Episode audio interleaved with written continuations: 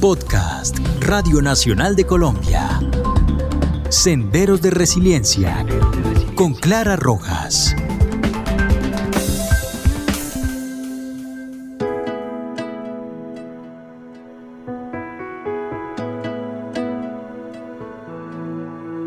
Hola, los saluda Clara Rojas y este es el octavo episodio del podcast Senderos de Resiliencia. Bienvenidos.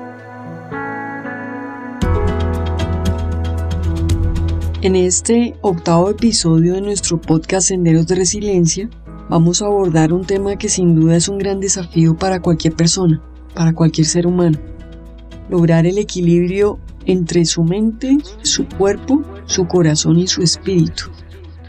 Sí, así como lo oye lograr un equilibrio entre los pensamientos que reposan en nuestra mente, con los sentimientos que albergamos en nuestro corazón, con la manera como expresamos todos esos pensamientos y sentimientos a través de nuestro cuerpo y por supuesto también cómo logramos conectarnos con nuestro ser interior espiritual. Sin duda, hay personas muy evolucionadas que han logrado un, gran equilibrio y en parte pues porque tienen un, un bagaje espiritual muy profundo. Para el resto de los mortales, pues realmente es que todavía nos queda un camino largo por recorrer. Pero sin duda yo creo que es un ideal importante para la vida lograr eh, buscar un equilibrio entre nuestra mente, nuestro cuerpo, nuestro corazón, nuestro espíritu. Y bueno, en algún momento puede que se alcance algún nivel de equilibrio, pero por supuesto como la vida es tan dinámica y trae tantos cambios, viene otro desafío también igualmente fuerte que es lograr mantener el equilibrio. De manera que mm, este es un tema sin duda muy profundo, pero que hoy vamos a tratar de abordar de una manera sencilla y bueno, esperemos que les guste. Senderos de Resiliencia. Bien, como les decía, lograr el equilibrio yo creo que es el ideal de todo ser humano. Y bueno, debo confesarles que hay algún grupo de personas que dice que usted quiere lograr el equilibrio. Le doy 8 tips.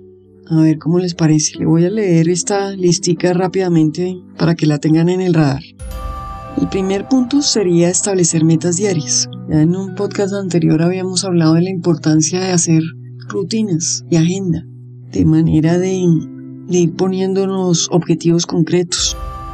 Un segundo punto sería delegar responsabilidades tanto familiares como laborales, de manera que podamos liberar algún espacio para poder eh, reflexionar y dedicarnos a otras actividades.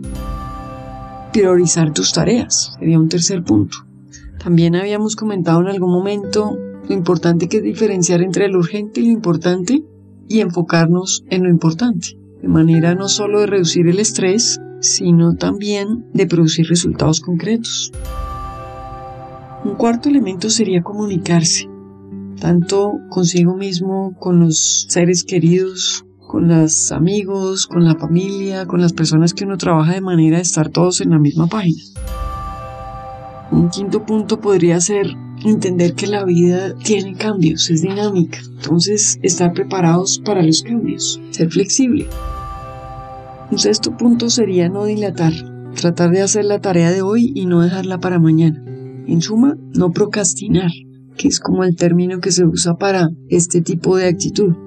¿Por qué? Porque de alguna manera eso también nos, nos genera cierto estrés. Entonces, una manera de, de reducirlo es simplemente abocarnos a la tarea que tenemos prevista y hacerla. Un séptimo punto sería hacer el esfuerzo de tratar de reducir los conflictos y ser más tolerantes y a veces también más pacientes. Un octavo punto sería como pedir ayuda, si es que se considera que la necesitamos. Senderos de resiliencia. Pero bueno, sin duda pues nadie ha escrito la última palabra sobre este tema y hay muchas otras personas que, que forman su lista de otra manera. Por ejemplo, otro grupo de personas encontré que aconsejan, mire, lo clave son los otros 10 puntos que les voy a contar aquí. El primero, mantener un cuerpo sano para que la mente esté sana. Casi que este principio viene desde los griegos, de manera que fíjense que sigue todavía tan vigente. Hoy es tan importante hacer ejercicio y, mantenerse, mejora el ritmo cardíaco, en fin, una serie de ventajas que, hay que tener en cuenta.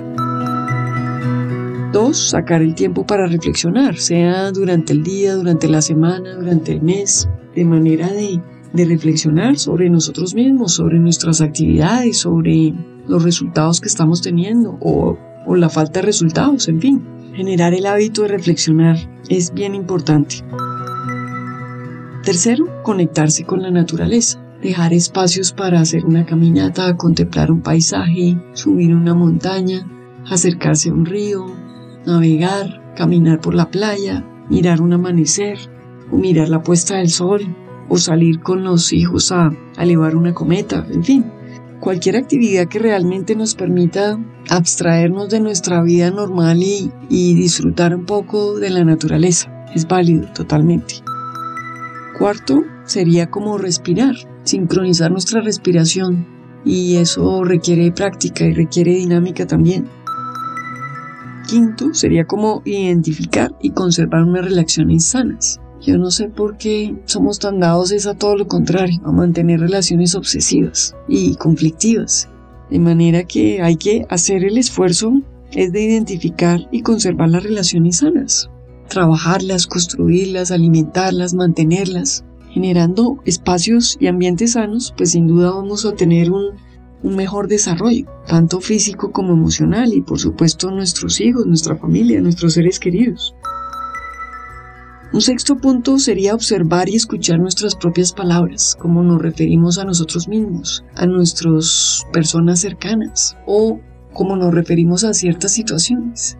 Empezar a, descubrir ese, ese lenguaje, tanto el interno como el que expresamos de manera espontánea. Eso es importante identificarlo. Séptimo sería como identificar un camino y seguir por él. ¿no? Más en esta sociedad con tantas distracciones, pues qué importante es poder señalarse metas y poder alcanzarlas. Entonces para eso pues hay que mantenerse en línea, en la tarea. Un octavo punto sería encontrar una manera en que uno realmente se pueda expresar. Eso les confieso que genera una satisfacción personal enorme, sea a través de escribir un libro, una columna, un poema, una canción o cualquier expresión artística, la música, la pintura, en fin, tantas expresiones que hay hoy en día.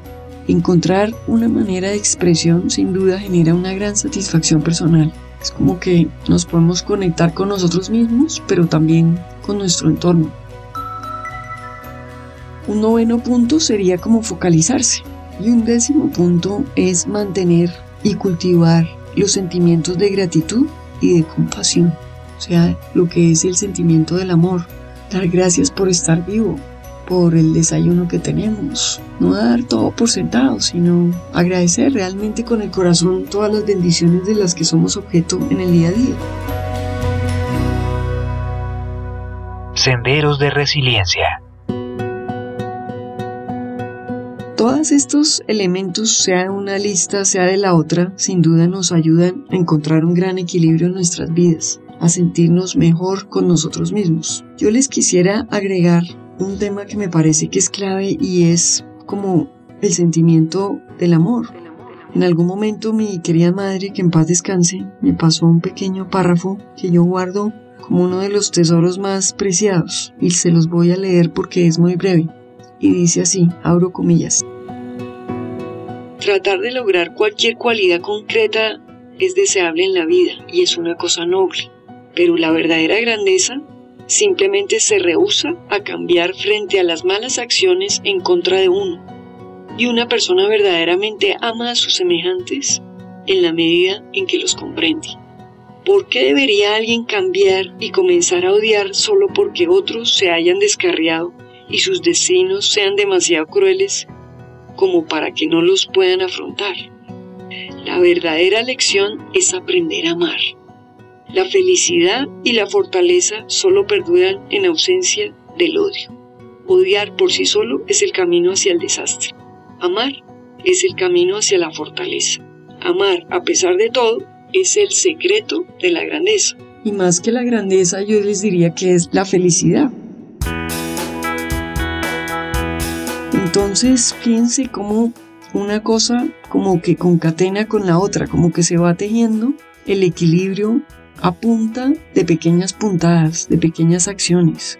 Si uno revisa rápidamente todas estas listas, si uno analiza realmente son cosas sencillas. El desafío es entretejerlas unas con otras y ponerlas en la práctica y generar hábitos sanos. De manera que yo creo que el equilibrio sí está a la vuelta de nuestra esquina, sí es algo que podemos alcanzar y obvio es un desafío también lograr mantener. Pero bueno, yo creo que ese es el tema en la vida, lograr el equilibrio y lograr igualmente mantenerlo. De manera que aquí quería llegar yo y con esto quiero darles las gracias por su atención e invitarlos a escuchar un nuevo podcast la semana que sigue en estas eh, magníficas plataformas digitales de la Radio Nacional de Colombia y Spotify. Muchas gracias.